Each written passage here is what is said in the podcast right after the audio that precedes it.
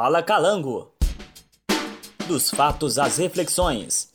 Podcast do curso de jornalismo da Universidade Federal do Tocantins. Olá, eu sou a Bruna Cardoso e esse é o episódio de estreia do Fala Calango, sua nova experiência com a informação. No episódio de hoje, vamos falar sobre isolamento e saúde mental, abordando temas como convívio familiar, a saúde mental das crianças nesse período de isolamento e o turbilhão de emoções que estão surgindo nesse momento. Muitos desafios apareceram desde que as medidas de isolamento e distanciamento social foram recomendadas pelas autoridades de saúde.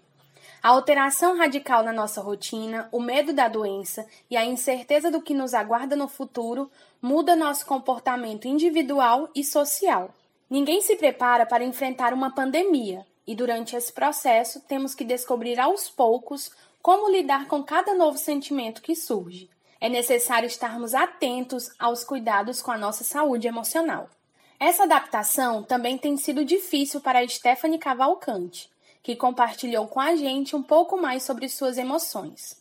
É, do início do isolamento tinha aquela esperança que seria, sei lá, no máximo dois meses, mas aí, como foi passando o tempo, a gente vai vendo que está demorando mais para acabar, até pelo governo, né, você vê que não está fazendo nada, então às vezes tem dias piores, tem dias melhores, tem dias normais. A maioria, graças a Deus, dos meus dias têm sido normais. Mas tem dias assim que realmente dá uma, um sentimento assim de, de quando que vai acabar isso, quando que eu vou poder sair, fazer minhas coisas. E principalmente o que me deixa chateado é quando eu tenho que sair e eu vejo que tá tudo funcionando normal. Praças, tem gente jogando vôlei, tem gente fazendo caminhada, os mercados estão lotados, e aí eu sinto assim, putz, só eu que tô seguindo a parada é o que deixa a gente um pouco desanimado. O isolamento tem balançado bastante com os nossos emocionais e isso pode acabar afetando pontos importantes da nossa vida, como por exemplo a vontade de fazer algo que você tanto gosta. Eu adoro trabalhar com radiojornalismo e demorei bastante para escrever a minha estreia no podcast, pois me faltava ânimo, coragem ou alguma outra coisa que eu ainda não sei bem como definir. Eu literalmente me tornei a Bela em Lua Nova depois que o Edward vai embora, sentada na cadeira olhando as estações passarem. No caso da Tocantinense aqui, o verão. Como falar sobre saúde emocional se a minha não anda muito boa? Não tenho mais rotina, acordo e durmo quando dá na telha, comecei os exercícios físicos e abandonei, já atualizei todas as séries, já comi tudo que tinha de besteira em casa e ainda não foi o suficiente, já fiz o meu home office, limpei a casa, comprei um box do Harry Potter de madrugada na internet, tirava foto todos os dias para um projeto e agora mal estou conseguindo postar três por semana. Para quem estava acostumado com a rotina corrida, essa obrigação de ficar em casa para evitar o contágio, é importante ressaltar, foi meio que um choque, principalmente se você for um estudante de jornalismo da Universidade Federal do Ceará de 19 anos trabalhando com vários projetos como Matheus Brisa. Seja bem-vindo ao Fala Calango, Matheus. Desde que começou o isolamento, como tem sido o seu dia a dia? Como esse momento é muito banhado em incertezas, desde o comecinho, desde o primeiro dia, eu não sabia muito bem como é que ia funcionar a minha vida, né? Porque eu sempre fui uma pessoa muito produtiva, muito passava o dia na rua. Eu faço parte de dois projetos, tinha demandas de trabalho, tinha demandas da universidade. Sempre que possível eu tava, tava me ocupando, né? Foi muito aquele choque, né, de mudança de realidade. E aí os primeiros dias foi muito processo de me questionar como é que ia ser. Mas eu já sabia que todo esse, esse momento que a gente tá vivendo iria gerar mudanças psicológicas em todo mundo, a galera toda. E aí eu decidi me ocupar em consumir mídia, sabe? Assistir televisão, assistir séries, assistir filmes, ler livros, acompanhar um, um conteúdo que eu não acompanhava pré-quarentena, né? Por causa dessas várias demandas que eu tinha no dia a dia. Então tem sido, tem sido bem isso, assim, esse malabarismo é a preocupação com o coronavírus, é agora também a preocupação com a educação. Enfim, em resumo, a quarentena tem sido muito esse momento assim de pensar em muitas coisas diferentes. Eu e o Matheus poderíamos tentar amenizar tudo isso em um desabafo com os amigos em algum barzinho da cidade. Mas os tempos são outros. Todos em casa, isolados, na tentativa de combater uma doença que não tem vacina e na luta contra um governo desequilibrado. Então esse episódio é um desabafo? Talvez. Eu, você e a quem mais interessar vamos debater e refletir sobre o cotidiano e a saúde emocional no isolamento e tentar achar maneiras para melhorar alguns problemas. Primeiro, precisamos entender melhor sobre as emoções. Segundo Vasserra, citado por Martins e Mello no artigo Emoção, Emoções que implicações para a saúde e qualidade de vida, publicado em 2008 na Millennium, revista de Educação, Tecnologia e Saúde, existem tipos de emoções. As negativas, como tristeza, ansiedade, raiva, medo e outras experiências desagradáveis, e as positivas, que ao contrário resultam de sentimentos mais confortáveis, como a alegria, o amor, a diversão, satisfação, entre outras. O nosso grande problema aqui são as emoções negativas e como estamos lidando e como devemos lidar com ela durante essa pandemia. Caso tenha se identificado com as falas iniciais, é porque a predominância dos seus sentimentos tem sido de coisas não muito boas. É quase inevitável senti-los. Mas o que fazer para tentar equilibrar o bom e o desagradável? A psicóloga Bruna Medeiros, analista do comportamento humano na área clínica, está com a gente hoje para tirar algumas dúvidas em relação ao gerenciamento das nossas emoções na pandemia. Bruna, como eu posso lidar com a indisposição, estresse, ansiedade, entre outros sentimentos que tornam mais difícil o isolamento social? O primeiro passo para lidar com emoções negativas durante o isolamento é a gente entender que essas emoções são reações normais que o nosso corpo tem. A gente precisa entender que sentir indisposição, estresse, ansiedade são resultados e a gente pode chamar até de sintomas da situação que a gente está passando. Querendo ou não, nós estamos vivendo um momento que nunca imaginamos que viveríamos, uma pandemia global, né? E estamos precisando tomar medidas de isolamento social, afastamento social das pessoas por saúde. Então, um monte de projetos foram interrompidos, é, planejamentos, rotinas que nós estávamos habituados. Então, essa é a forma que o nosso corpo tem de processar tudo o que está acontecendo. Então, entender primeiramente que essas emoções negativas elas são normais é o primeiro passo para a gente conseguir lidar com elas. Tem alguma atividade diária que possa ajudar a diminuir a sensação desses sentimentos desagradáveis? Existem algumas atividades e algumas novas práticas, adotar novas, novos hábitos que vão te ajudar a lidar com essas emoções negativas, essas sensações, sentimentos desagradáveis. A primeira delas que eu posso sugerir é a escrita terapêutica. Geralmente, quando a gente se encontra em situações onde parece que a gente está com dificuldade de processar tanta coisa que está acontecendo, né? É uma série de emoções, uma série de pensamentos, organizar tudo isso de uma forma que você possa entender e elaborar seus sentimentos sobre isso pode ajudar. Então, se você gosta de escrever, você pode ter um caderninho, um bloco de anotações onde você anota frases, pensamentos, sentimentos que você tem.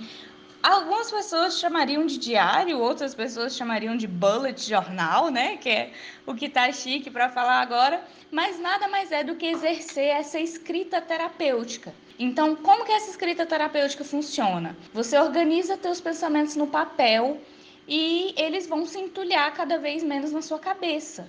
O que vale fazer também, talvez você seja uma pessoa que não goste tanto assim de escrever, você pode gravar áudios e vídeos para você mesmo. E o que é interessante de produzir esses materiais é que talvez dentro de algum tempo, uma semana ou meses, você possa reler tudo aquilo que você escreveu, que você estava sentindo, e você vai ter uma interpretação diferente das coisas que aconteceram.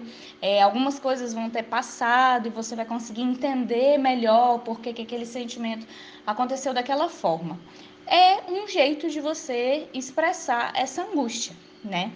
Uma segunda dica que eu posso dar e que está muito associada a essa cobrança que a gente tem visto por produtividade. As pessoas estão se sentindo angustiadas porque elas estão se sentindo cada vez menos produtivas. Antigamente você tinha uma rotina, você saía para o teu trabalho, para a aula, você encontrava algumas pessoas com uma forma mais, mais assídua e agora isso foi interrompido. Então, essa sensação de que você não está fazendo nada, que você está sendo improdutivo, é muito grande.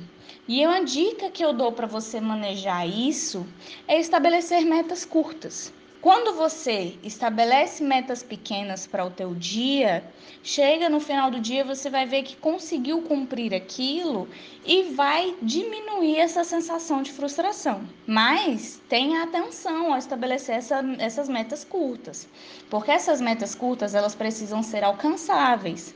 São coisas que você precisa conseguir organizar dentro do seu dia. Então não coloque uma meta como escrever um livro porque você não vai conseguir escrever um livro em um dia, certo? Então, talvez é, hoje eu quero até o final do dia ler cinco páginas de um livro. Então, é uma meta que você vai conseguir fazer. Hoje eu quero assistir pelo menos 15 minutos de videoaula de uma matéria que eu tenho dificuldade. Então, você coloca essa meta como teu objetivo no dia e isso vai te ajudar a avançar de uma forma gradativa e se culpar menos, se cobrar menos, lidar com essa frustração de uma forma mais assertiva.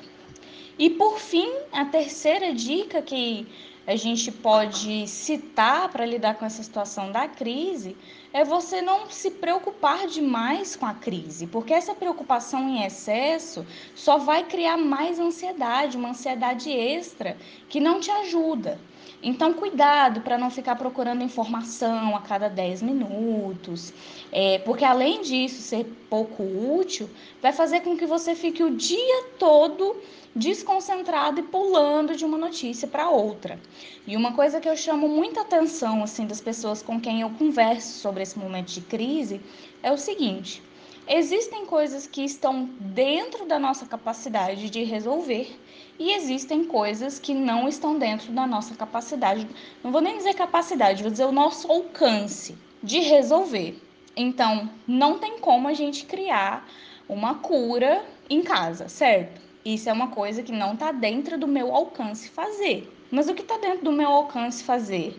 Ir ao mercado usando a máscara, fazendo higienização das mãos, evitando aglomerações, evitando uma quantidade de pessoas grande reunida no mesmo lugar. Essas são coisas que eu posso fazer.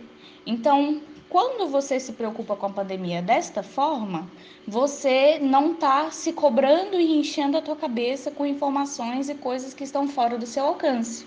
Essas coisas que estão fora do seu alcance é que fazem gerar grande parte desses sentimentos de angústia, sentimento de impotência e até mesmo um medo de enfrentar a situação né? Então, muita atenção com os grupos de WhatsApp que só falam disso, porque assim, é, já tá as pessoas já estão tomadas de um estado de pânico, ansiedade, preocupação, fala mais alto nessa hora do que a lógica.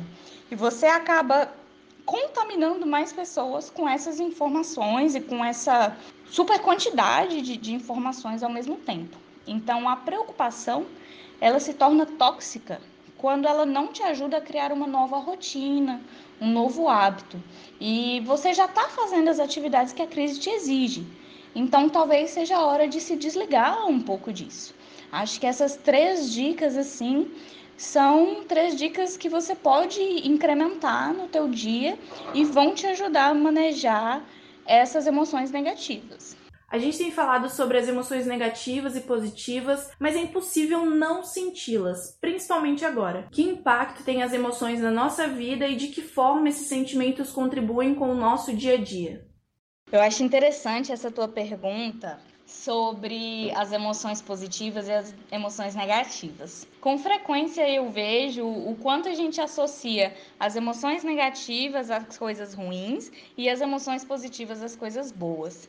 E o que a gente não para para pensar é que muitas emoções que a gente considera negativas nos ajudam em situações para resolver alguma coisa, na tomada de decisão. Por exemplo, A ansiedade, ela é uma resposta normal que o nosso corpo tem. Nosso corpo precisa da ansiedade para ter reação diante das situações que a gente considera ruins. Então vamos supor que você tem um medo de aranha. É a ansiedade que faz a regulação dentro do teu corpo para você conseguir reagir quando você vê uma aranha tanto o susto, quanto sair correndo, quanto fazer alguma coisa para resolver aquela aranha ali que você tem medo. Então, é um, um, sentimento, uma emoção que a gente chama de emoção ruim ou emoção negativa, que faz com que você tenha a, o, o, sistema de proteção do seu corpo seja ativado, né? Então, quando você pergunta sobre o impacto e a importância das emoções na nossa vida, você está falando sobre toda uma adaptação que a gente faz o tempo inteiro automaticamente com as situações. As emoções elas fazem essa adaptação dentro do nosso organismo para que a gente se comporte dentro das situações. E associado a essas emoções na nossa vida, tem aquilo que a gente chama de inteligência emocional. Que essa inteligência emocional é a capacidade de você reconhecer e avaliar os teus próprios sentimentos e a capacidade que você tem de lidar com eles. Então, o impacto dessa, dessas emoções na nossa vida estão diretamente associados a como que a gente vai reagir nas situações, como que a gente vai lidar com as nossas próprias emoções. Fazendo um link com tudo que a gente conversou até agora, você ter consciência das suas emoções, ter consciência das reações que o seu corpo tem diante de situações que a gente considera como desagradáveis, são muito importantes, até para você saber o que fazer, como lidar com o seu corpo. Geralmente, quando alguém conversa comigo sobre ansiedade, eu sempre pergunto: o que, que é a ansiedade para você? O que, que você sente quando você está ansioso? A pessoa fala, ah, eu tenho formigamento, ou então fico com a boca seca, ou então eu não consigo dormir de tão ansioso, fico andando de um lado para o outro. Então você está vendo que essa pessoa reconhece quais são os sintomas que ela tem quando ela está com ansiedade alta então, a partir desses sintomas que a pessoa percebe, é que a gente vai conseguir trilhar um caminho de entender quais são as coisas que essa pessoa precisa fazer nessas situações que ela está se sentindo ansiosa. Então, a maturidade emocional, reconhecer a inteligência emocional, ela serve para a gente entender como que o nosso corpo reage diante das situações, para a gente conseguir pensar qual a melhor forma da gente lidar com elas.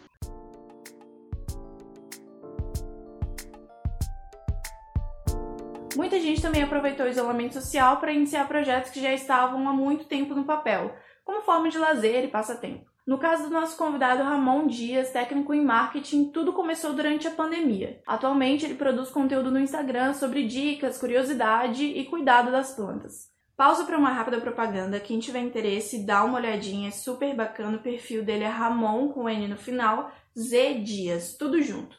Conta pra gente, Ramon, como está sendo o seu processo de criação e que dicas você daria para quem quer ou precisa produzir, mas não está conseguindo. É, o meu projeto, né, com o Instagram, com, realmente tive essa ideia durante a pandemia já. Eu não, não tinha planejado isso antes, foi uma ideia que surgiu e todo dia vai, vai construindo, né? Na, lógico que quando eu comecei eu estava bem mais, tinha bem mais ideias, confesso. E aí eu fazia post todo dia, fazia story todo dia, tinha muito mais conteúdo. Agora não, agora, por exemplo, essa semana eu não consegui fazer nenhum post, até por falta de tempo mesmo relacionado ao trabalho, falta de cabeça mesmo para pensar. E ok, o segredo para mim é não, não ficar me pressionando muito, porque quanto mais eu pressiono aí que não sai, vai acabar deixando de ser uma tarefa prazerosa que eu faço para me distrair, para ser mais uma obrigação e mais um motivo de ficar me culpando, ainda mais porque uma coisa que teve esse efeito muito grande durante a quarentena é todo mundo se cobrando para ser produtivo o tempo todo. Se você não sai da quarentena falando três línguas diferentes, você o seu problema não é falta de tempo. E cara, não é bem assim.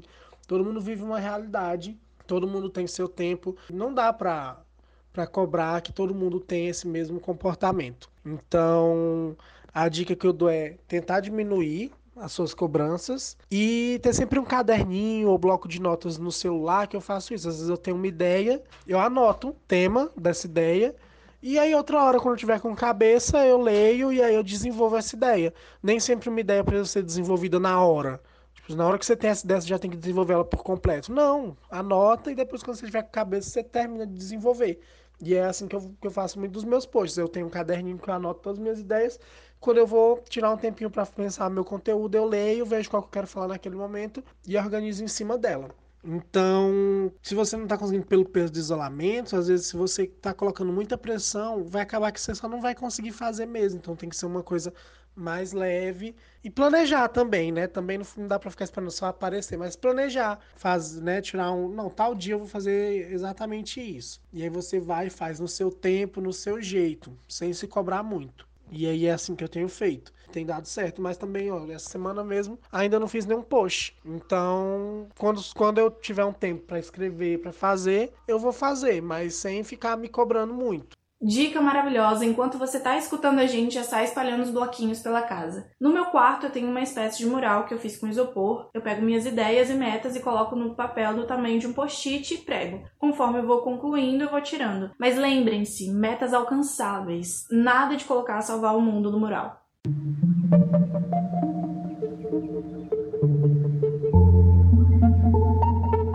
Outra questão que muita gente tem discutido é sobre o consumo de noticiários e redes sociais. Eu parei com os noticiários já tem um tempinho, assisti-los virou uma tortura nessa pandemia. Já as redes sociais é meio difícil porque de certa forma ela acaba se tornando uma espécie de lazer para mim. Mas sempre tem alguém no meu círculo de amigos que fala tá difícil, eu vou dar um tempo. Como tem sido para vocês, Ramon e Matheus, essa relação com a mídia? No começo estava muito ligado nas informações, nas redes sociais, o que estava acontecendo do meio para cá eu tenho procurado só o básico mesmo para saber o que está acontecendo, mas não tenho me aprofundado não, porque eu percebi que eu estava ficando pior. Então agora eu só tô vendo mesmo o básico necessário e tô evitando muito redes sociais, principalmente Twitter e ver notícias. Realmente é uma coisa que não tem me feito bem, então eu tô evitando.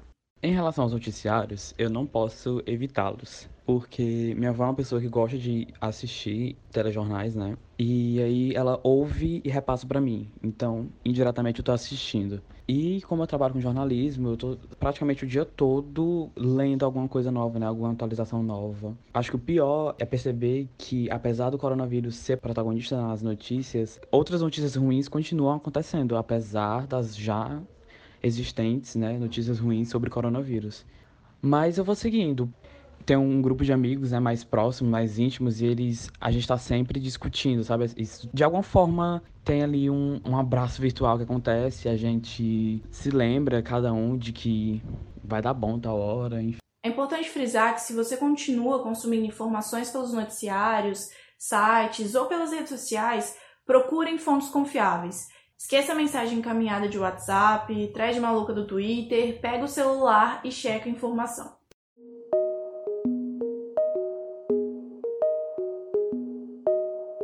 As emoções também são capazes de provocar mudanças corporais, psicológicas e sociais. Em termos psicológicos, ela pode alterar funções como a memória, concentração, pensamento, consciência crítica, além de influenciar nas relações sociais, personalidade, vida sexual e desempenho profissional. E do ponto de vista biológico, as emoções também podem causar doenças psicossomáticas. Que tipo de doença é essa, Bruna? A psicossomática é uma ciência que pesquisa quais são os efeitos físicos orgânicos do nosso corpo diante de fatores sociais e psicológicos e como que eles influenciam no bem-estar das pessoas. Isso que a psicossomática pesquisa. E as doenças psicossomáticas são exatamente reações fisiológicas, biológicas, orgânicas que o nosso corpo tem diante de alguma, algum pensamento, sentimento ou emoção que você tem e isso está se refletindo no teu corpo. Por exemplo, tenho uma experiência de uma pessoa que quando ela ficava muito ansiosa, ela tinha uma dor muito aguda, intensa no estômago. Então, vamos supor, ela estava numa situação de briga, alguém estava brigando com ela ou brigando próximo a ela, e assim que isso começa, ela tem essa dor aguda na barriga. Esse seria um exemplo de uma somatização de uma questão psicológica, né? Não necessariamente é uma desordem física.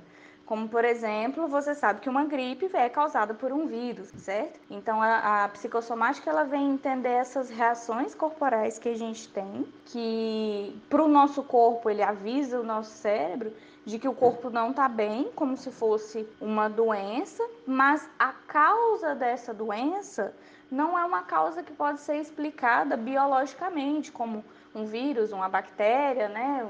Enfim, é, a causa dela é emocional, é psicológica. Então, as doenças psicossomáticas elas funcionam dessa forma.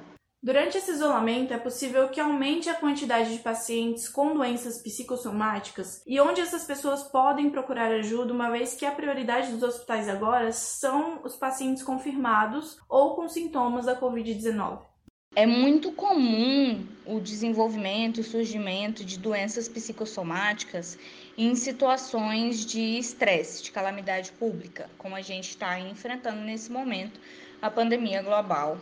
Essas pessoas elas podem procurar ajuda de profissionais da área da psicologia. Tem muitos psicólogos que estão atendendo durante a pandemia é, remotamente, estão atendendo online, estão atendendo por ligação, videochamada. Então, essas pessoas podem procurar estes serviços. E outros serviços que podem ser procurados durante a pandemia estão associados à rede de saúde básica, né? A unidade básica de saúde, você tem o postinho que você pode procurar, que ele é porta de entrada para a rede de saúde.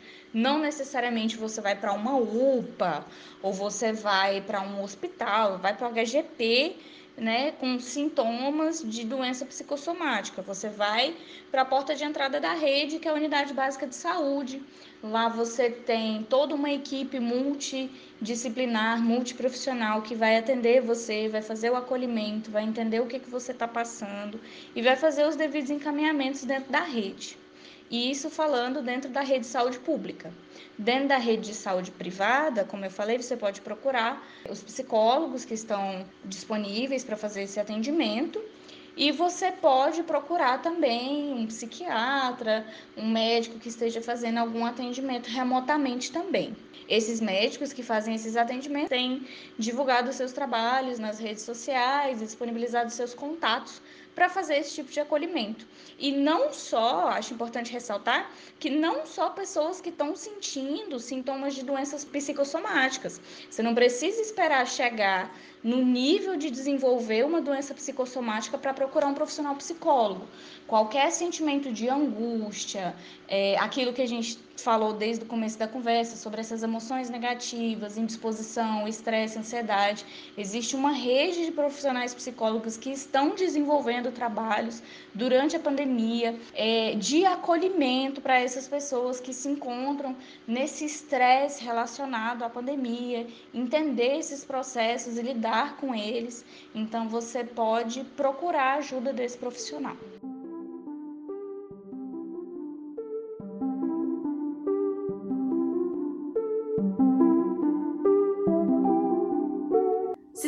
artigo que trabalhamos no começo do programa, compreender os nossos sentimentos é compreender a nossa reação a esse mundo, entender a nossa vida emocional e afetiva como fonte de equilíbrio ou desequilíbrio, de saúde ou de doença. Não é fácil passar quatro meses em casa e fazer desse espaço o seu lugar de trabalho, estudo e lazer. Tudo que a gente tem sentido faz parte desse processo de como o indivíduo sente o que está ao seu redor. Mas por ser algo normal, não significa que você não pode pedir ajuda. Se for melhorar a sua situação, comece a fazer uma atividade que você sempre teve vontade, converse com alguém da sua família, amigos, escreva um diário, fale sozinha, dá uns gritinhos se precisar e principalmente procure ajuda de um profissional. Caso você queira explorar ainda mais esse e outros temas e tirar dúvidas, você pode acompanhar a Bruna pelo Instagram, Bruna Medeiros Freitas. Tudo isso que foi relatado pela Stephanie, pelo Matheus e pelo Ramon estão bem próximos de tudo que eu sinto e tenho feito. E por isso é tão importante entender o que estamos sentindo, porque cada pessoa reage de uma maneira diferente, e tá tudo bem. Só precisamos ficar atentos às nossas emoções e respeitar o nosso próprio tempo. Outro ponto muito importante e delicado é o convívio familiar. Na maioria das vezes, a rotina que muitos de nós temos acaba diminuindo nosso contato com familiares. E durante muito tempo, essa falta foi motivo de queixas em relação às diferentes configurações familiares. Mas no cenário atual, fomos pegos com a necessidade de ficarmos 24 horas em casa. E para muitas pessoas, estar em casa é uma grande oportunidade de estreitar laços. Já para outras, traz à tona diversos conflitos e dificuldades de convivência. A Alaiane dos Santos tem sentido na pele a dificuldade e a necessidade do diálogo com os pais para conseguir mantê-los em casa. Com a chegada da Covid-19 ao Brasil, muitos de nós tivemos que adaptar nossa rotina a novos métodos de trabalho, ensino e comportamento. Já está mais do que claro que ficar em casa e evitar contatos físicos, além da higienização correta das mãos, tem sido a maneira mais eficiente para evitar a propagação do vírus. Mas quais foram as principais mudanças no cotidiano das pessoas? Como elas têm lidado com o isolamento? Sair de casa cedo e voltar no fim da tarde fazia parte do dia a dia de pessoas que, como eu, trabalham ou estudam. Hoje, com o intuito de conter a aglomeração, ajustes foram estabelecidos para a realização dessas atividades ou até mesmo foram suspensas. Mesmo com a orientação da Organização Mundial da Saúde para ficarmos em casa, está sendo difícil manter alguns familiares em isolamento, e falo por experiência própria. Tem sido uma luta diária explicar para os meus pais a importância do afastamento social, principalmente para eles, que fazem parte de um grupo de risco e que não, nem mesmo os nossos parentes, estão aptos para receber uma visita agora. Mas temos também algumas famílias que estão conseguindo, apesar da dificuldade, manter o máximo de distanciamento social possível. A estudante Juliana Oliveira, de 23 anos, nos conta a rotina numa casa com cinco pessoas durante a pandemia. Na minha casa moram junto comigo mais quatro pessoas: eu, meu irmão, meus pais e meu sobrinho. A minha rotina antes da quarentena era ir para a faculdade de segunda a quinta. Eu ia a partir das sete horas e voltava de vez em quando de tarde, de vez em quando de noite. Meu sobrinho, ele tinha aula de manhã banca de tarde e taekwondo à noite, três vezes por semana. Minha mãe era quem buscava e levava ele para a escola, banca e taekwondo. Meu irmão ia para o escritório de segunda a sexta, ele ia de manhã e voltava à noite. E meu pai é quem ficava mais em casa.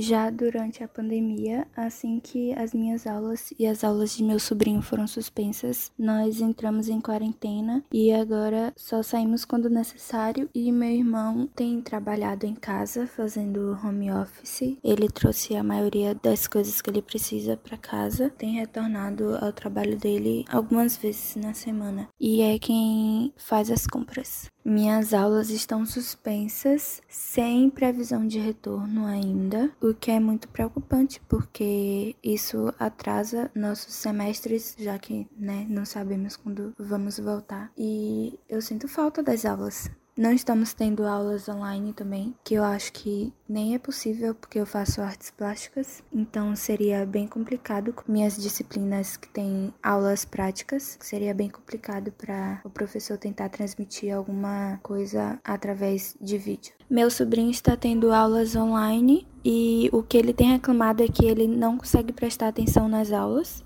e não tem muito o que fazer. Ele passa o dia todo jogando e o que eu mais vejo ele reclamar é que não pode mais sair para tomar sorvete ou andar de patins. Ele tem 12 anos, então se ele tem noção do que está acontecendo, eu acho que não. Mas ele entende, mas não da forma que os adultos estão lidando. Nós sabemos que o brasileiro é conhecido mundialmente por ser um povo caloroso e gostar do contato físico. Uma mudança repentina como essa exige uma atenção maior para com a nossa saúde. Segundo o Conselho Federal de Psicologia, os primeiros meses de isolamento social decorrente do coronavírus têm gerado ansiedade e diversas consequências à saúde da população, estimulando um alerta para os cuidados com a saúde mental. Juliana também me contou como anda o emocional das pessoas em sua casa e o que tem feito para passar esse tempo que tem custado tanto. Em relação à saúde mental, de todas as pessoas aqui em casa, eu acho que meu pai é a pessoa mais caseira de todos nós. Ele é aposentado e não costuma sair muito mesmo, só quando necessário e para ir para academia. Mas durante a quarentena eu acho que ele tá bem tranquilo. Ele sempre foi tranquilo, então eu acho que ele lida melhor com a situação. A gente tá tentando controlar na medida do possível, se distraindo com filmes ou jogos ou fazendo comida ou produzindo arte ou jogando. Eu tô tentando não surtar, tentando não absorver muita coisa das notícias, tendo esperança que alguma coisa vai mudar e tentando ficar tranquila para manter todas as pessoas aqui dentro de casa tranquilas também. Mas quem ao meu ver, está sofrendo mais com a quarentena é minha mãe, porque ela tinha muito costume de sair de casa e de conversar com todo mundo na rua. E agora eu acho que ela é quem tá mais sobrecarregada com isso tudo e também porque ela é uma pessoa que não gosta de sair da zona de conforto. Então tá sendo bem complicado para ela todos os dias. Na maioria das vezes ela sente ânsia de vômito e angústia. E aí ela tá descontando todo esse nervosismo na limpeza de casa, tanto como medo de alguém trazer o vírus de fora ou só por nervosismo mesmo ter alguma coisa para ocupar a mente, como passatempo, limpar a casa. Ficar em casa o tempo todo, como está acontecendo com a mãe de Juliana, que tinha o costume de sair sempre, também tem acarretado mudanças de comportamento e afetado o emocional de alguns indivíduos.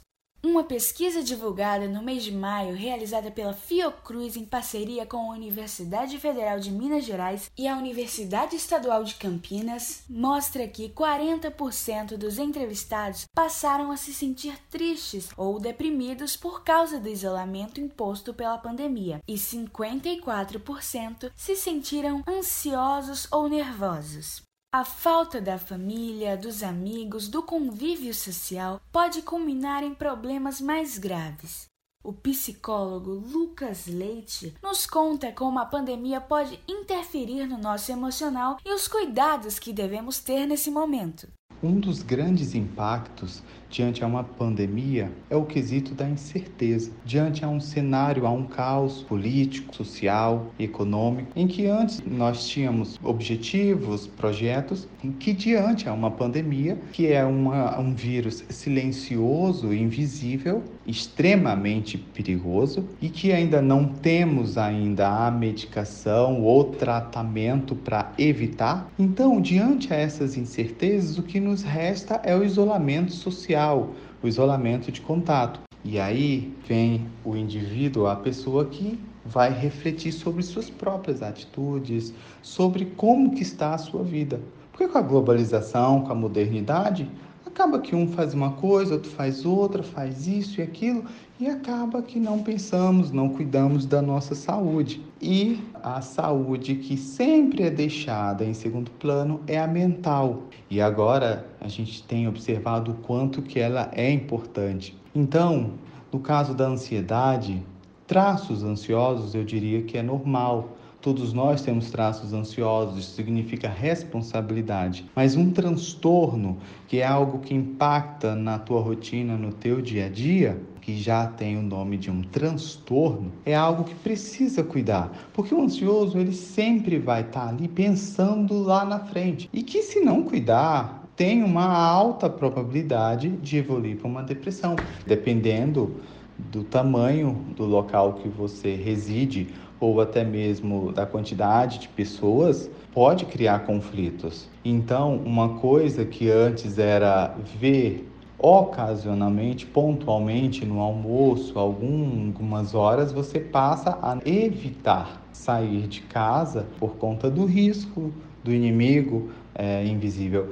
Então, a gente fica diante a uma situação de que a primeira semana é super legal, tranquilo, divertido. Na segunda já fica aquela coisa um pouco mais pesada, o estresse, a desorganização de uma pessoa. Você começa a ver a outra pessoa, os erros e você acaba ficando muito ansioso. Então, é muito importante observar as alterações comportamentais, ter um bom senso, um consenso em família e observar que a irritabilidade, comportamentos explosivos, compulsivos, ela tem uma alta ligação e um dos principais é, sintomas relacionados com uma depressão, um transtorno de ansiedade. Porque o sintoma, uma ansiedade, ela para se tornar um transtorno, né, o transtorno de ansiedade e a prevalência de, um, de uma síndrome do pânico já é a questão de palpitação, aperto no peito, falta de ar,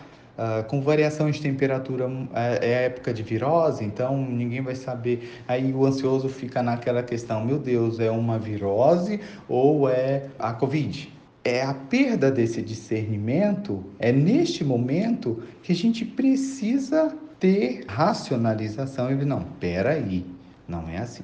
Quando é um transtorno, é algo que impacta na rotina, de repente, com mal-estar, sem ânimo de levantar, ah, vou dormir até mais tarde, sendo naquele horário ele tinha que estar no trabalho, aquele aperto no peito, aquela falta de ar, que não pode ver notícia. O interessante é não ter o excesso de informações, mas nós não podemos ter a negligência de não ver nenhuma informação que vai dar a percepção ou a, a, sensação de tudo está passando, tudo está tranquilo e não está. Então, é muito interessante a gente cuidar da nossa saúde mental, porque a saúde mental ela vai influenciar em muitos quesitos, em questão da imunidade, né? Porque o psicológico influencia sim no imunológico. Então, diante a uma incerteza, muitos vão ter sintomas de ansiedade. Além daquele quesito do, da ansiedade de você prevenir a não se contaminar com Covid, agora no quesito de você utilizar os traços ansiosos ou ansiedade em procurar ajuda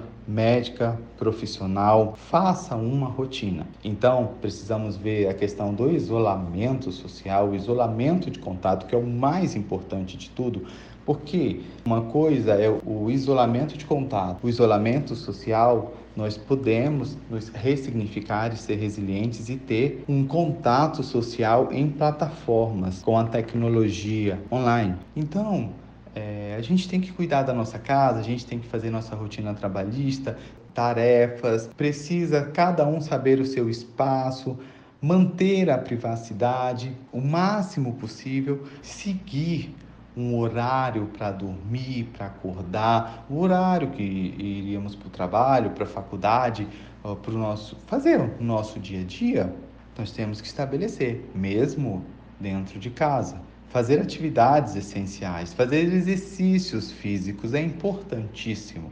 Lembrem-se da importância do isolamento social, contato social, porque a transmissão da Covid é diante a vias aéreas, a contato. Então, você fazer um exercício físico, fazer uma caminhada em família, reajustar o convívio social familiar é muito importante. Em um, em um local em que tenha natureza, tranquilidade, buscar a ajuda de um médico quando se faz necessário, nem tudo é só uma ansiedade, nem tudo é só uma dor no peito. Né? Então, é muito importante o ressignificar, o autocuidado, o cuidado do próximo. Primeiro precisamos estar bem para cuidar do próximo. Nós não podemos ter uma resistência quando se há necessária ajuda. Então, é muito importante buscar ajuda, informação e orientação. O autocuidado é fundamental. Parece cena de filme, eu sei. Quando por algum motivo de força maior precisamos sair de casa, não conseguimos mais reconhecer as pessoas. Todos estão usando suas máscaras, tentando manter uma distância considerável e o menor contato possível. Os sorrisos não conseguimos mais identificar. Agora, mais do que antes, os olhos são os maiores e talvez únicos responsáveis por demonstrar algum sentimento. O que eu mais sinto falta também, eu acho que é de sair na rua, normalmente, sem medo de pegar alguma doença, de conversar com meus amigos, de sair com meus amigos, de ir pra aula, pegar ônibus lotado. É incrível como coisas tão simples e até corriqueiras como pegar um ônibus lotado em momentos como esse se tornam motivo de saudade. Está sendo difícil, mas precisamos mais do que nunca ter paciência e esperar pela luz no fim do túnel. E se puder, fique em casa. Neste momento onde o mundo inteiro luta contra a pandemia do novo coronavírus, é importante e necessário buscar apoio nas pessoas que confiamos e amamos. E mais do que nunca, nessa nova rotina, é necessário ter respeito pelo espaço, tempo e individualidade do outro. Precisamos entender que é um momento atípico e difícil para todos, inclusive para as crianças. Vocês acham que as crianças entendem e sofrem igual aos adultos com isolamento? Aqui em casa estamos há quase 100 dias confinados. Minha irmã mais nova sentiu muita diferença.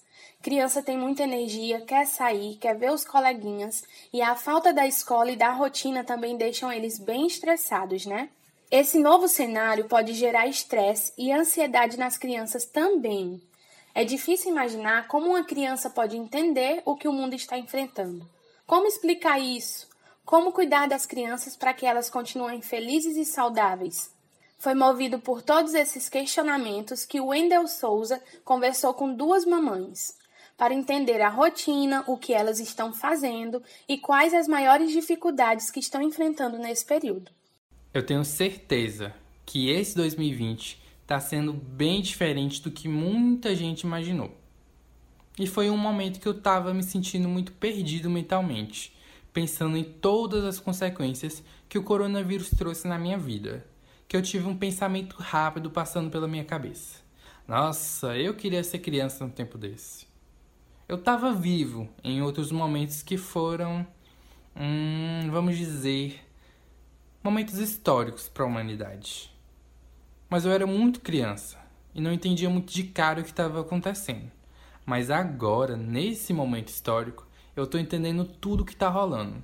De alguma maneira eu pensei, se eu fosse criança, talvez fosse mais fácil ou fosse melhor de alguma forma estar tá passando por tudo isso. Mas será mesmo que seria melhor ou mais fácil? Meu nome é Wendel Souza e agora vamos conversar sobre os custos da pandemia para a saúde mental de crianças. Para isso, eu convidei a Edjane Bonfim, que é uma psicóloga clínica infanto-juvenil, para estar tá falando a respeito disso com a gente. Então, Edjane, explica aí o porquê que a gente deve ter essa preocupação com a saúde mental das nossas crianças. Com o isolamento social, houve-se uma ruptura muito grande do nosso dia a dia, das nossas atividades, né? Toda uma mudança aconteceu sem a nossa programação, sem o nosso planejamento. E isso sim nos faz é, sentir impactos no nosso, no nosso, na nossa questão psicológica, nas nossas questões emocionais. Com as crianças não são diferentes, né? Principalmente elas são ainda mais vulneráveis nessa mudança drástica, nessa mudança repentina, por quê? Porque elas não possuem, possuem um processo maturacional desenvolvido o suficiente para lidar com isso tudo. Nós, adultos, que já era para estar né, desenvolvido, nós tivemos um impacto e um abalo muito grande. Então, é muito importante dar um suporte para essa criança, para que ela passe a ser acolhida e entender tudo isso, sem é, ficar tão vulnerável a um adoecimento mental. Tá? Então é muito importante dar esse suporte, porque ela não tem processo maturacional suficiente para lidar com toda essa mudança, com todo, com toda essa, é, essa vinda né, do Covid-19. Precisa sim de uma assistência de um adulto, uma supervisão e apoio de adulto. A criança é um ser que está constantemente absorvendo as informações do que está acontecendo ao nosso redor e, com isso, construindo a sua trajetória psicológica. Em uma situação de tensão como a que a gente está vivendo, é esperado que a criança esteja mais sensível. Então é normal que elas apresentem comportamentos diferentes dos habituais, porque o ambiente que ela está vivendo está diferente. Recentemente, o Comitê Científico Núcleo Ciência pela Infância, que é formado por pesquisadores brasileiros de diversas áreas do conhecimento, publicou um artigo chamado repercussões da pandemia de Covid-19 no desenvolvimento infantil. que trata dos efeitos da pandemia do coronavírus sobre o desenvolvimento infantil. Nesse artigo é citado um estudo realizado na China, em que pais relataram os efeitos que o distanciamento social provocou nas crianças. O distanciamento social é essa medida que obedece à recomendação da Organização Mundial da Saúde para evitar o aumento do número de casos e assim a sobrecarga nos sistemas de saúde. O estudo apontou que o distanciamento social acarretou em algumas dificuldades comportamentais nas crianças, que são dependência excessiva dos pais, desatenção, preocupação, problemas de sono, falta de apetite, pesadelos, desconforto e agitação. Isso me faz pensar se todo esse contexto que o distanciamento social nos traz abre algum precedente para algum adoecimento mental nas crianças. Então, o isolamento social ele pode sim é, estar repercutindo em possíveis adoecimentos mentais. Né? Não quer dizer que vai acontecer isso, mas nós acabamos ficando mais vulnerável emocionalmente por toda essa mudança, por toda essa falta de planejamento para lidar com tudo isso, né? E eu falo de estrutura emocional. Né? Nós não estávamos preparados emocionalmente para ter um isolamento tão drástico como este, para ter é, uma mudança de rotina e de vida é, tão rápida, né? E tão significativa como está sendo. Então, tudo, é, toda mudança, né? Ela gera um desconforto. E isso pode sim ajudar em um processo de adoecimento. Não é uma regra e não é algo determinante mas nós precisamos sim observar nossas crianças e fazer alguns comparativos em relação aos seus comportamentos, aos seus estados emocionais, apesar que o momento nos propicia sim uma mudança comportamental muito drástica no sentido de uma criança que tinha liberdade de ir para a escola, de fazer Vamos, por exemplo, fazer uma dança, de fazer uma luta, de ter toda uma rotina cronometrada o dia todo, tendo várias atividades a ser realizada, tendo contato social tranquilamente, né? Sem toda essa necessidade toda que nós estamos tendo hoje de isolamento, ela vai sentir, né? Todos nós sentimos essa diferença e, e, e essa, essa mudança gerou algo na gente, algum desconforto. Então não é diferente com as nossas crianças. Nós temos que observá-las porque elas, como eu te pontuei, não existe um, um processo maturacional su suficiente para lidar com tudo isso.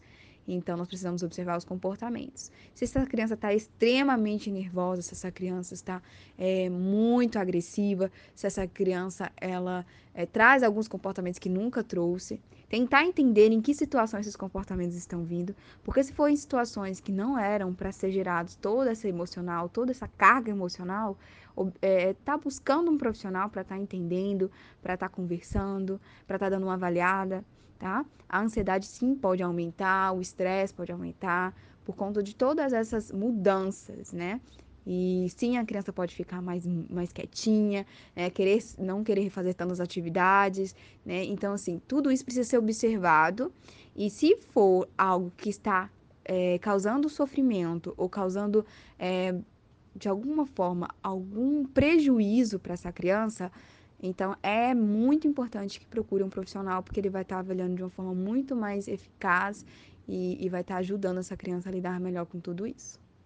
E no caso de um pai, uma mãe ou qualquer responsável pela criança, começa a notar que ela está apresentando algum comportamento desse tipo, que não é comum do comportamento da criança. O que o adulto pode fazer? Então, algumas dicas para os pais lidarem com as emoções das suas crianças. Primeira dica que vocês podem estar tá, é, realizando é tentar entender por que, que aquele sentimento está acontecendo, validar aquela emoção daquela criança. Então, eu indico a vocês assim, ficar da altura daquela criança, abaixar, tentar conversar com ela, entender aquela emoção, acalmar aquela criança, acolher aquela criança até porque tudo isso é muito novo para todos nós. Nós precisamos entender que nós, adultos, já temos toda essa dificuldade, né? Imagine uma criança. Então nós precisamos acolher, entender e buscar ensinar a ela a lidar melhor com aquela emoção. Porque se uma criança está gritando, chorando, e um pai, uma mãe ou um responsável grita também para resolver aquela situação ou se estressa, aquela situação ela não vai ser resolvida, ela vai ser ainda mais potencializada. Né? Então, o importante é que o adulto fique, seja o centrado da situação, seja o equilibrado da situação e busque, da sua melhor forma possível, é, acalmar aquela criança. Conversar sobre as emoções com elas também é muito importante. Explicar toda essa situação também é muito importante. É, é, algumas questões que vocês podem estar realizando é ensinar essa criança a respirar né, de uma forma é, mais lenta e de uma forma que seja é, de algum positiva para ela, né, para que ela consiga se acalmar. Eu ensino muito a respiração é, na clínica, que é a respiração é, diafragmática, né, que é você cheirar uma flor e assoprar uma vela. Então eu peço para as crianças elas imaginarem que existe uma flor na mãozinha dela, que ela precisa cheirar essa flor profundamente e devagar e assoprar a vela de forma também devagar.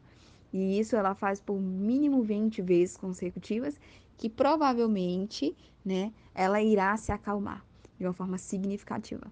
E isso pode ser ensinado para ela em um momento que ela esteja bem, para quando ela estiver muito nervosa, ela se acalme dessa forma. Como também tem um outro é uma outra coisa que eu ensino muito para os pais, que é fazer o cantinho da calma, que é um espaço em que você coloca algumas coisas é, de conforto, né? É, eu sempre indico colocar um tapetinho, colocar algumas almofadas, né? E mas ser algo que não tenha muita informação também, é algo para aquela criança se acalmar. E explicar que aquele lugar é um lugar em que ela vai poder é, é, se reorganizar emocionalmente. E quando ela estiver com raiva, com medo, ou triste, ou é, com vontade de chorar, por exemplo, ela pode ir para aquele lugar e tentar se acalmar. Então, é, neste momento que a criança estiver lá, pode colocar uma música mais relaxante, é, peça ela para fazer a respiração e ela vai tentar se reorganizar. Então, é uma ótima estratégia para você utilizar é, em casa, né, nesse período todo que nós estamos vivendo, para estar tá ajudando a sua criança a se reorganizar emocionalmente. E outra, você, papai, mamãe, responsável, também pode utilizar esse cantinho para estar, tá, né, é, para estar ali com aquela criança e mostrar para ela que você também precisa se acalmar às vezes, porque não é somente ela que passa por tudo isso, vocês também estão passando. E se mostrar igual a ela é muito importante para a criança entender que somos todos iguais e que precisa ter empatia, paciência. É, eu acho que são algumas dicas válidas para vocês. E agora, para acrescentar mais nessa conversa, eu também convidei duas mães incríveis, a Ruth e a Vitória para contar um pouco de como seus filhos têm lidado com tudo isso que aconteceu e está acontecendo decorrente da pandemia do coronavírus. A Ruth Moreno mora aqui em Palmas, no Tocantins, e ela é a mãe do Pedro Neto, que tem apenas 4 anos. Então, Ruth, conta aí em que situação a sua família está. O isolamento social a gente está respeitando direitinho. É, na nossa casa Somos eu, ele o pai dele apenas. E a gente mora em Palmas. E aquela coisa, o isolamento social fez com que só é, ficassem praticamente nós dois em casa. O pai dele trabalha e ele que faz as compras, ele que resolve as coisas na rua. É, a gente está ficando somente em casa, respeitando direitinho o isolamento social. Me conta mais sobre o Pedro Neto. Como ele está se sentindo e como está a rotina dele com o isolamento social. O Pedro Neto ele é filho único.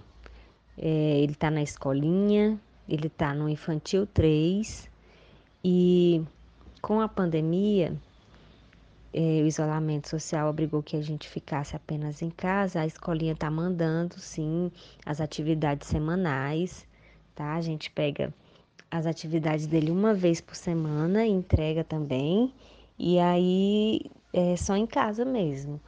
Ele fica fazendo as atividades escolares e quando acaba, eu acabo brincando com ele, é, imprimo algumas, alguns desenhos para ele pintar, para não tirar muito o, o, foco da escola, né? Porque se ficar só no telefone, ficar só jogando, acaba que fica um pouco preguiçoso, né, para fazer as atividades da escola. Então eu tento é, permanecer o máximo de tempo com ele para ele fazer as atividades, brincar E não está sendo fácil. Para ele não está sendo fácil, porque com a rotina da escola, com os coleguinhas, né? É, ele está sentindo muita falta. Muita falta mesmo dos amiguinhos. Ele pergunta todo dia pela tia da escola, pelos amiguinhos dele e já até chorou já de saudade. Não é fácil para ele. A nossa outra mãe é a Vitória Caterine. Ela mora em Açailândia, no Maranhão, e é mãe do Júlio, de 3 anos, e da Sofia, de 5 anos. E também da Mel, que é a filhinha de quatro patas que eu não posso esquecer de jeito nenhum de mencionar. A família dela está numa situação bem parecida com a da Ruth, em relação a cumprir o isolamento social. Apenas o pai está saindo para trabalhar fora de casa. Então, Vitória, como foi a reação do Júlio e da Sofia sobre o que está acontecendo? Eles reagiram bem, ficaram tristes com tudo que está acontecendo, perguntam que dia que podem ir para a escola, se amanhã vai para a escola. Todo dia essa pergunta, se amanhã vai para a escola, amanhã a gente vai para a escola, amanhã a gente vai para a escola. E toda vez a gente tem que dizer que não, que amanhã não vai para a escola, que a gente está esperando tudo melhorar. A Sofia, às vezes ela se encontra um, um pouco triste, porque ela gosta de sair, gosta de ir para a escola, gosta de ir para casa do coleguinha. E isso ela está sentindo muita falta. Já o Júlio, ele não sente tanta falta assim. Para ele tá basicamente normal, só não tá tão normal assim para ele porque ele gosta muito de brincar com os coleguinhas. E isso foi cortado, né? Mas no mais tá tá dando tudo certo. A gente sempre conversa, pergunta se tem alguma coisa machucando eles, magoando, se eles se sentem bem em casa, quando não se sentem, a gente procura algo para fazer. Pelo que você me disse, as crianças são bem energéticas. O que vocês andam fazendo no dia a dia para estar tá gastando energia e se divertindo?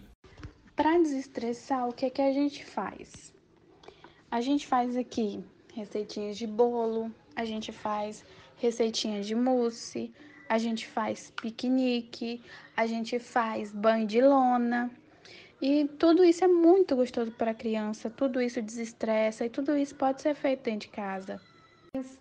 Se a criança tiver, igual você fala, Sofia, em T. E gente. Em T. Inteligente. Em T. Inteligente. De. Inteligente. Entediada. Tá. O que, é que a gente tem que fazer? Mãe, eu vou comprar um rachação. Não, quando a gente está entediada e a gente procura melhorar, o que, que a gente pode fazer dentro de casa, que a gente faz aqui em casa? Comportar. O que, que a gente faz aqui? Comportar. A gente faz. Comer.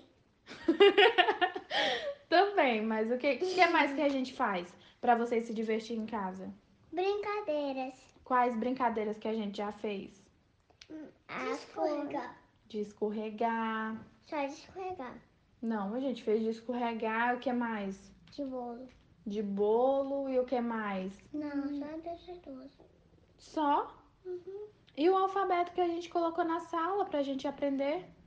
Só essas E as duas. tarefinhas que a mamãe, a gente fez o ratinho.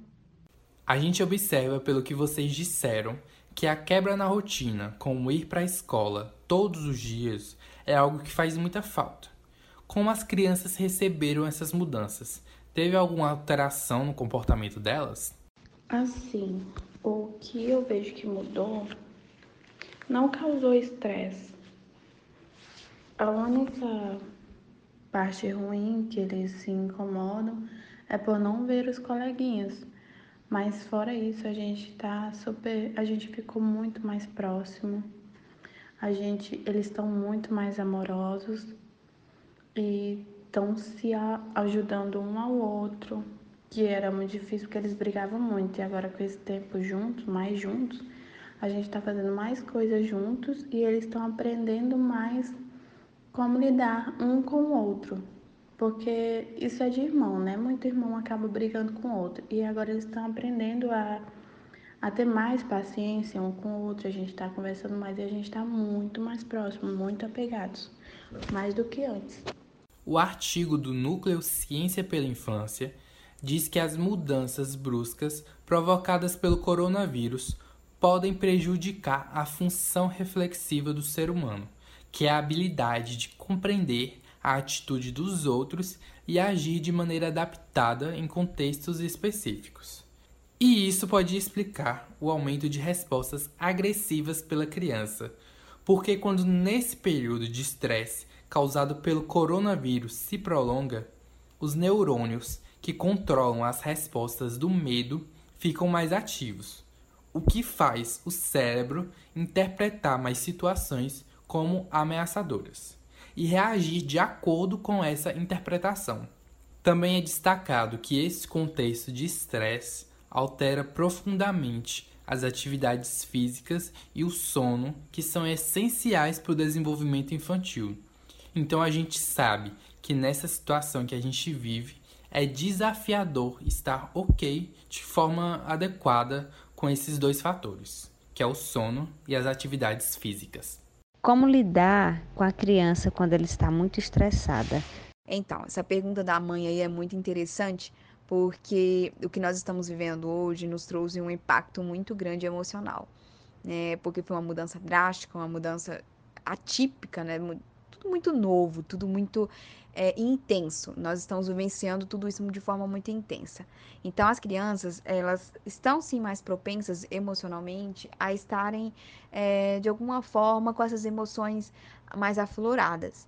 E essa criança, provavelmente, ela precisa de um pouco mais de atenção, né? Precisa entender por que, que desse estresse. Pode ser vários motivos. Né? Um dos motivos pode ser a carga de energia que não esteja sendo gastada de forma suficiente. Essa criança não está gastando as energias que ela precisava né, gastar, ou ela não está tendo né, uma, uma rotina em casa, está sendo muito, tudo muito bagunçado, um turbilhão de situações acontecendo. Isso depende muito de cada, de cada um, né? Mas estou aqui tentando in, interpretar o porquê que essa criança poderia estar tão estressada. E, outra coisa também que poderia acontecer com essa criança é a questão também da falta desse contato. A criança também sente muita falta disso. E às vezes, para as crianças externalizarem isso, explicar o porquê que elas estão estressadas, seja muito mais difícil. Essa criança ela vai trazer um comportamento como uma forma de expressar a sua emoção, porque ela não tem ainda habilidade suficiente para falar, olha, eu estou estressado porque eu não estou aguentando ficar em casa, né? Talvez seja muito fácil para nós adultos entendermos e percebermos isso. E olha que nós às vezes ainda nos, caímos no erro de não perceber e quando vemos já estamos muito estressados. É, é, então, é, pode ser uma série de situações. Então, cada caso é um caso. Mas essa criança, ela precisa, assim, de uma atenção. Essa mãe, ela pode estar escutando e tentando conversar melhor, entender o porquê que ela está tão nervosa. E se isso persistir, ou se a mãe está percebendo que isso está causando prejuízo nessa criança e que está causando um sofrimento, leve a um profissional, porque o profissional vai conseguir ajudar a entender essa situação de uma forma muito melhor e trazer, de alguma forma, né, é, é melhorias na saúde mental dessa família. Agora vocês me contem uma coisa que eu fiquei curioso em saber. Como vocês explicaram essa loucura inesperada que está sendo a pandemia? Na internet, no Twitter, o pessoal brinca muito, cria muitos memes do tipo, coitados dos professores de história que vão ter que explicar o que foi essa pandemia. Porque é isso, a gente está vivendo um momento histórico mesmo. O mundo vai sair disso com uma ferida enorme, composta de tantas vidas que foram perdidas. Agora eu, eu no máximo fui pai de pet ou cuidei de algum primo.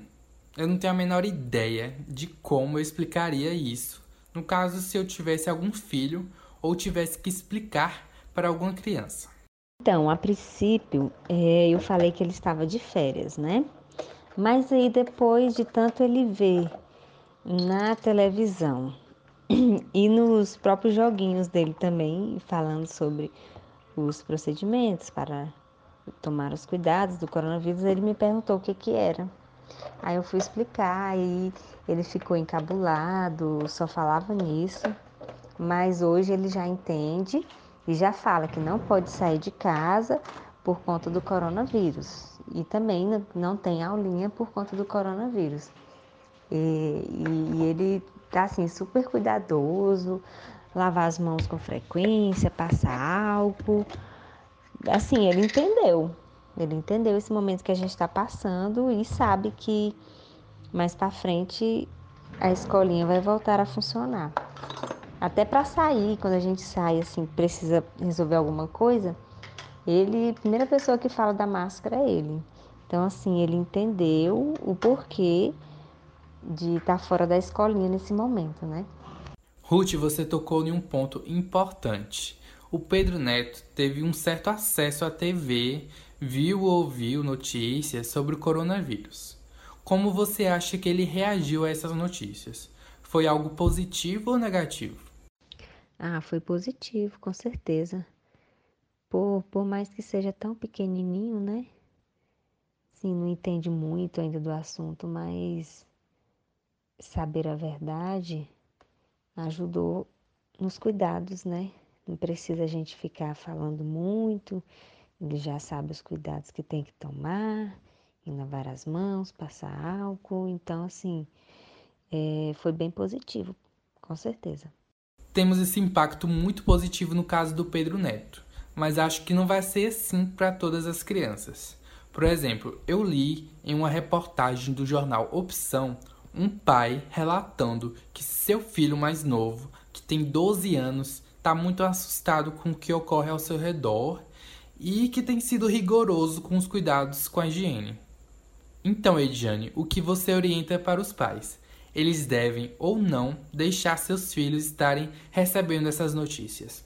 As crianças elas precisam ser informadas o porquê que isso está acontecendo e não simplesmente enfiadas na goela abaixo, né? Uma situação de você precisa usar essa máscara agora e pronto, e sem explicar para ela por que, que ela precisa. É muito importante nós olharmos para nossas crianças de uma forma respeitosa e entender que elas precisam entender o que está acontecendo, elas precisam saber do que está acontecendo.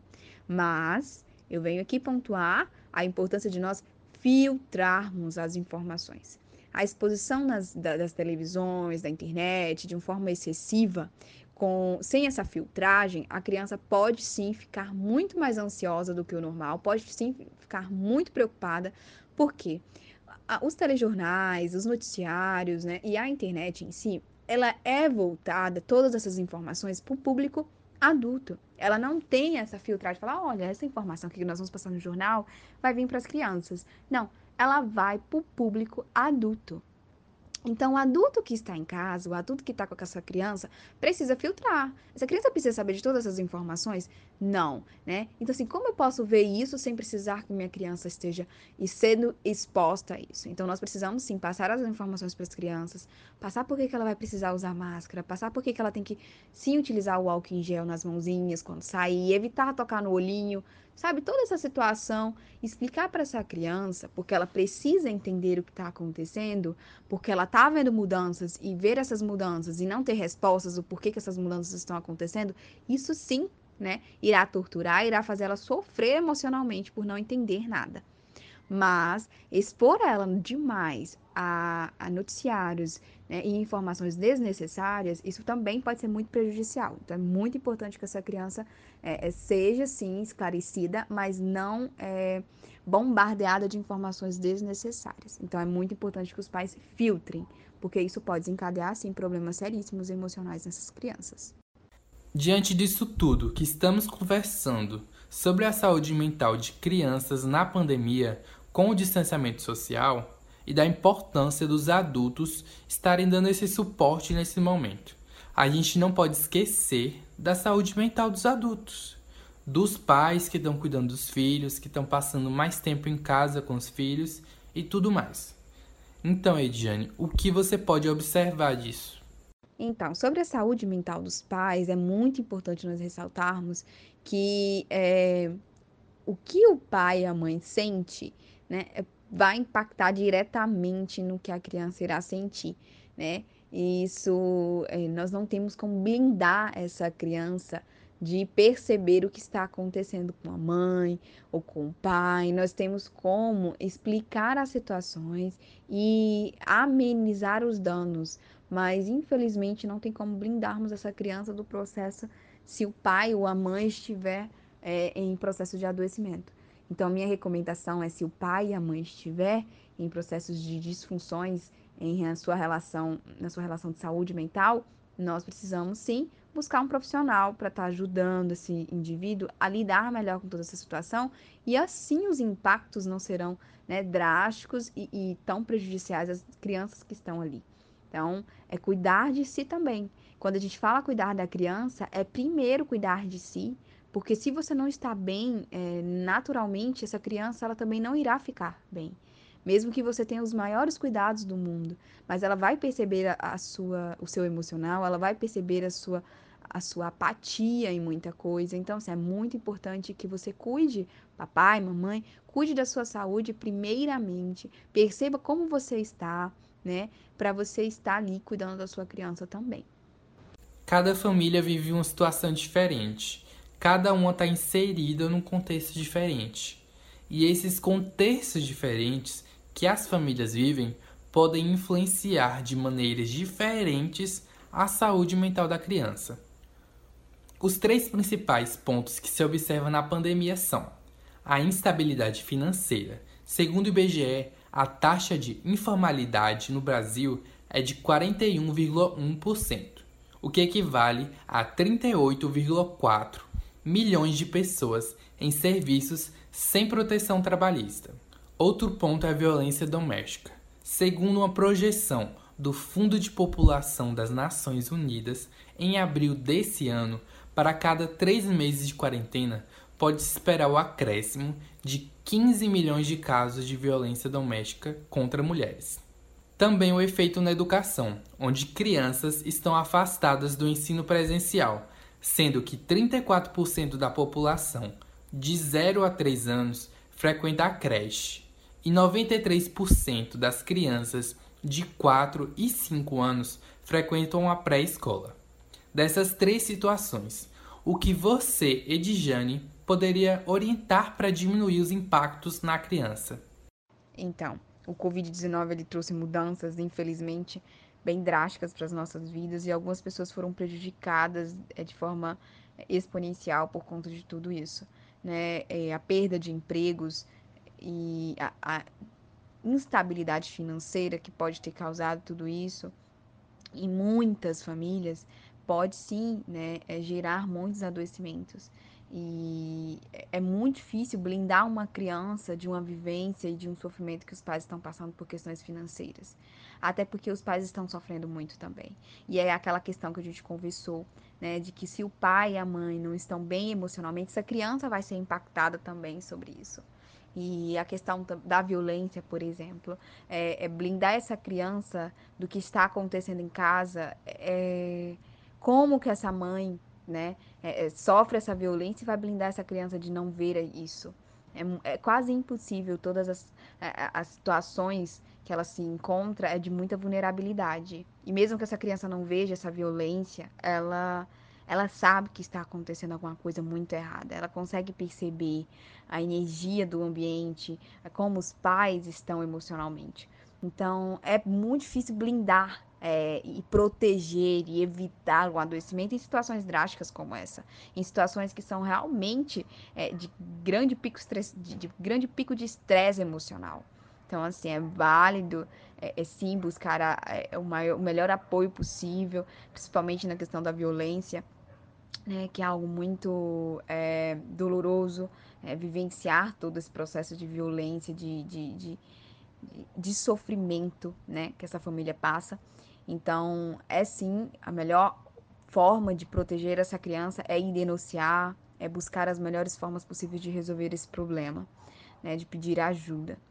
Questões financeiras, né, é muito válido que explique a criança o que está passando, tenha paciência, explique que a gente vai, né, que vai deixar de fazer algumas coisas que antes eram feitas, né, e tentar é, trazer para ela as informações que precisa ser né, ditas, mas de uma forma filtrada, a mesma coisa como eu pontuei em cima, né, em algumas respostas, precisa filtrar as informações para essas crianças. Mas elas precisam saber o que está acontecendo. Não adianta fingir que nada está acontecendo. Né? E também teve um impacto muito grande nessas crianças a não ir mais à escola, né? a ser retirada de, de, desse processo de rotina, de encontrar pessoas, coleguinhas e conversar e brincar, ter uma rotina de estudo é, que mudou. Então, assim, muitas escolas foram para online, mas muitos, eu acho que grande maioria dos alunos estão tendo muita dificuldade de é, manter-se concentrado, manter focado, até porque essa situação toda não nos proporciona um foco, né? É tão interessante porque elas nos deixam preocupadas, ansiosas, então acaba gerando muita coisa, né? A respeito do, da mudança drástica, né? E atípica que tudo isso tem trago pra gente. Então a gente precisa, assim, ter paciência com nós, diluir tudo isso de forma vagarosa e fazer o que está ao seu alcance da melhor forma possível, tá?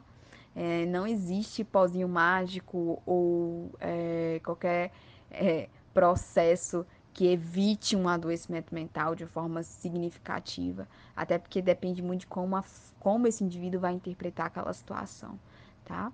É, é para quem de somente um, um controle né, do adulto. É, mas o adulto pode ajudar muito a evitar esse adoecimento, mas não pode é, né, sanar ele ou extinguir ele de forma geral, tá? Fica aí essas dicas. É, muito grata pelo convite, muito feliz em, em contribuir de alguma forma aqui para você.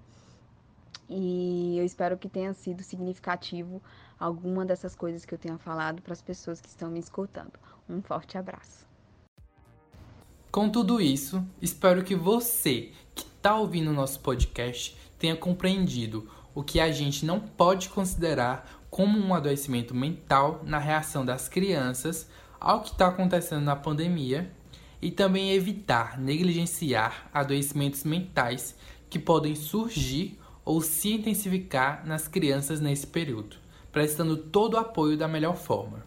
E agora, para encerrar, eu vou deixar vocês que estão ouvindo o Fala Calango com o Júlio e com a Sofia, que vão estar tá dando as principais recomendações que você deve estar tá seguindo nessa pandemia. Primeira pergunta: por que, que a gente não pode sair de casa? Porque o coronavírus pode pegar a gente. Sim. E se for sair, o que é que tem que usar?